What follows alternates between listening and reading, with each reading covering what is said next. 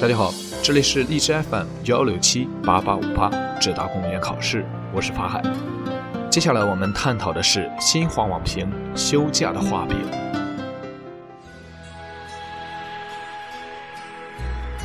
关于周五下午加周末小短假，没想到雷声之后雨点马上就到了。最近发布的关于进一步促进旅游投资和消费的若干意见提出。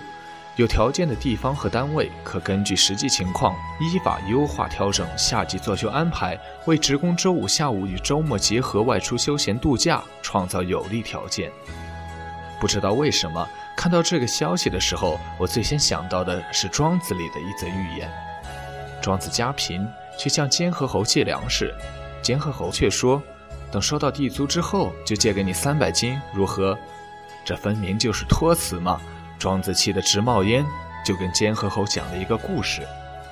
说昨天来这儿的路上，我听到有个鱼在叫我，回头一看，原来是车辙里有一条富鱼。那富鱼说他来自东海，被困在这儿了，问我是否有一升半斗的水来救命。我一口答应，说要去游说吴越之王，请他开凿一条运河，把长江的水引过来救你，可以吧？哪知道那富鱼很生气，吐槽说。其实我只需要一点水就能活命，照你这么做，干脆去卖干鱼的店里找我的标本好了。远水不解近渴，画再大的饼也不如眼前的小窝头来的实惠。恐怕不少人看到这个二点五天短假的时候，也会有这种感觉。大家都知道，现在的许多单位和企业带薪休假和国家法定的双休日都无法保证，更别说劳动法规定的那百分之三百的节假日加班费了。对于许多人来说，目前最需要的是那一升半斗的救命水，即双休和带薪休假的落实。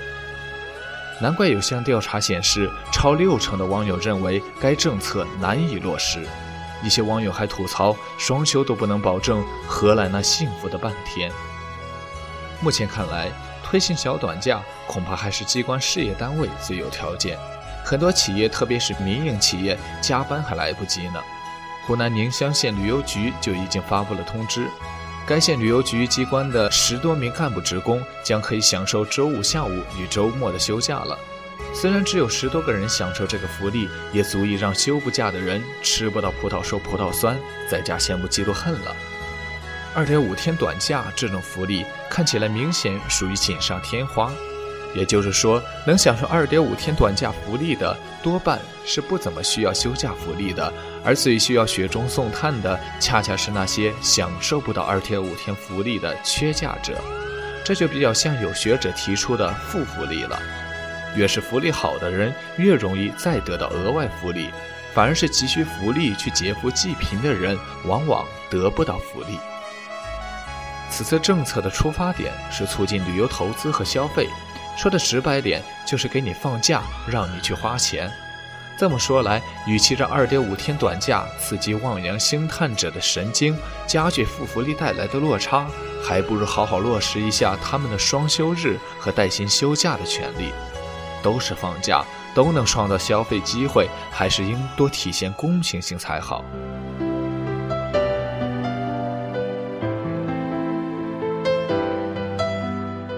其实这期节目录制呢，是在周日凌晨两点多，刚刚加班结束，而十五个小时后等待我的又是另一场加班任务。